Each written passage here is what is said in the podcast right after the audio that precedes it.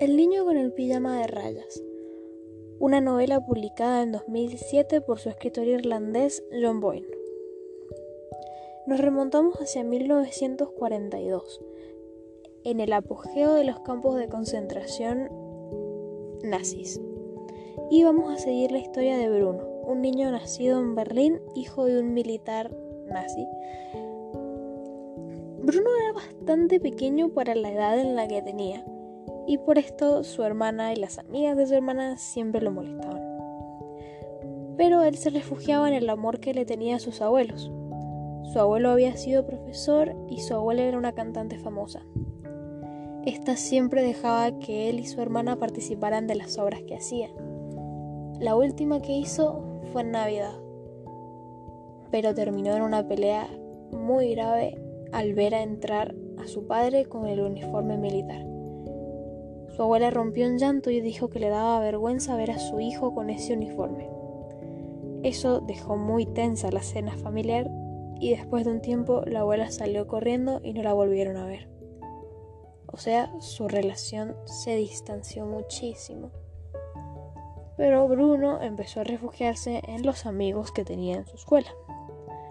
Después de estos hechos nos remontamos a un cálido día después de la escuela. Él iba llegando a su casa y se encuentra con su criada María armando las maletas. Ve a su madre y esta le dice que por el trabajo de su padre se iban a tener que mudar. Bruno no sabía exactamente cuál era el trabajo de su padre, pero no le gustó mucho la idea después de que su madre le dijera que tenía que despedirse también de sus amigos de la escuela.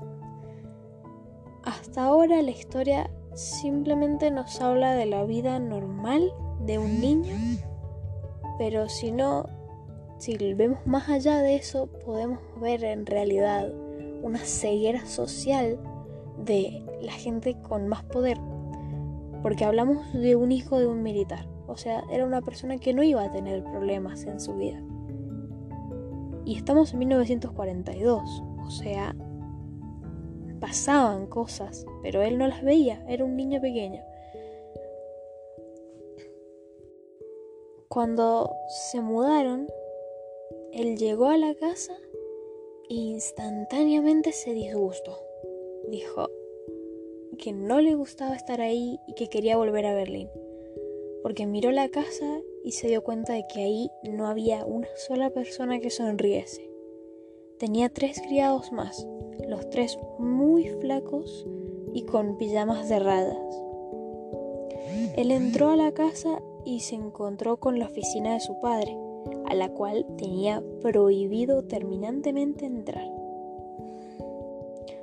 Cuando pasó por la puerta, escuchó que su padre hablaba con otros hombres y se quedó cerca escuchando lo que decían.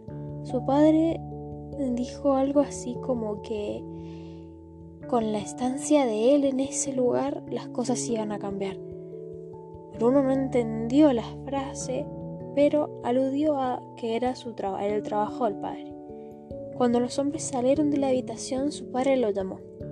Este entró medio temeroso porque había estado escuchando la conversación. Su padre, tranquilo, le preguntó que si le gustaba la nueva casa. Bruno, al ser un niño inocente, respondió con la verdad que no le gustaba y que quería volver a Berlín. Su padre le dijo que esto no iba a ser posible, que iban a estar un largo tiempo por ahí. Así que que intentara disfrutarlo. El niño con curiosidad preguntó por qué habían personas con pijamas de rayas y su padre dijo que no se preocupara que él no tenía nada que ver con esas personas. Bruno Subió a su cuarto y mientras desempacaba se quedó mirando la ventana, porque veía un cerco, un alambrado, y del otro lado un espacio gigante lleno de personas con, en pijamas de rayas. No entendía muy bien qué pasaba y en ese ambiente de duda entró su hermana, Gretel, la cual no tenía una muy buena relación, por lo que ya dije que la, lo molestaba porque era chiquitito. Eh, en ese ambiente ella dijo que eso para ella era un campo. Bruno no entendía lo que decía porque él sabía que para hacer un campo tendría que haber vegetación o animales del otro lado y no lo sabía. Su hermana simplemente lo miró y le dijo que la vista desde su habitación era más bonita. Acá podemos ver otra referencia a la sociedad de aquella época, ya que Bruno quería entender su realidad desde la inocencia, o sea, era algo que no iba a poder entender porque era muy inocente, pero su hermana era peor, porque ella ni siquiera quería intentar ver esa realidad, ella prefería ver por su ventana, por su lado bonito. Después de unas semanas, su padre contrató a un tutor, un profesor, Herlist, el cual les enseñaba de geografía e historia, e insistía con que Bruno tenía que aprender de historia. A este no le interesaba mucho y prefería mirar por la ventana. Uno de esos días salió y se encontró a su hermana hablando con el comandante Pavel. Se acercó y les dijo que quería un neumático. Los dos lo miraron y se empezaron a reír, y este les dijo que era porque quería hacer un columpio. Entonces el comandante simplemente lo miró y le dio la orden a un soldado de que fuese a buscar un neumático para el niño. Cuando se lo trajeron, él armó su columpio y se empezó a jugar. Después de un rato se cayó y se, se, lastimó gravemente la rodilla. Esto lo vio un soldado y le curó las heridas. Pero cuando apareció su madre, le dijo al soldado que no dijera que lo había hecho él, que dijera que lo había hecho ella. Situaciones raras. Pero era aceptable ya que ella era la mujer de la casa y no podía verse un hombre ayudando a un niño. Más referencias a la mirada social de esa época. Bruno cuando le curan las heridas decide que quiere ir a explorar, a pesar de que sus padres le habían dicho una y otra y otra vez que no fuese a explorar, que estaba prohibido. Bruno obviamente es un niño, no le importó lo que le dijeron sus padres y fue caminando por la orilla del cercado. Después de un tiempo de no ver nada, decidió que quería volverse y cuando estaba a punto de hacerlo, divisó a lo lejos una figura al lado de la cerca.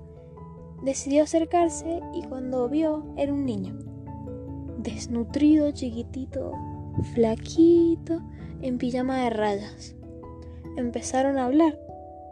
Se hicieron amigos y se dieron cuenta que habían nacido el mismo día y que tenían la misma cantidad de años. Ellos hablaban mucho y un momento Bruno le preguntó que si habían más niños del otro lado de la cerca. Shmuel, que se llamaba su amigo, le dijo que habían muchos niños. Bruno se puso celoso y dijo que que era triste porque él no tenía amigos con quienes jugar. Shmuel lo miró confundido y le dijo que desde ese lado de la cerca los niños no jugaban. Bruno se confundió, pero dejaron ahí el tema. Aunque Shmuel siempre recalcaba que Bruno no entendía lo que pasaba del otro lado de la cerca, pero al ser niños era algo que no discutían, simplemente que Shmuel durante toda la historia nos demuestra que tiene actitudes repulsivas, como que repele a Bruno para que no entre a esa realidad. O sea, a pesar de que Shmuel vive en una realidad muy triste, no deja que su amigo pase a esa realidad, porque es su amigo. O sea, vemos la inocencia en que ellos no distinguen clases, no distinguen clases sociales, no, no se repelen uno al otro por las creencias que tengan. Pasaron como tres días y no se vieron, ya sea por el clima, porque llovía y Bruno no podía salir, o porque los padres no lo dejaban salir tan seguido porque ya se habían empezado a dar cuenta que él caminaba cerca de las cercas cerca del alambrado. Cuando se volvieron a ver, Bruno lo vio más triste a Samuel le preguntó qué había pasado y Esmuel simplemente le dijo que su padre había desaparecido. Bruno le dijo que podía hablar con su padre para que ayudara en el asunto y Esmuel volvió con sus actitudes repulsivas y empezó a decirle que no, se empezó a poner un poco nervioso. A todo esto, por una plaga de piojos en la cabeza de Bruno, le habían tenido que cortar el pelo. Entonces Bruno dijo, si me traes un pijama de rayas, yo podré cruzar y ayudarte a buscarlo. Uno de esos días, el padre de Bruno reunió a Gretel y a Bruno para preguntarles que si extrañaban su vida en Berlín.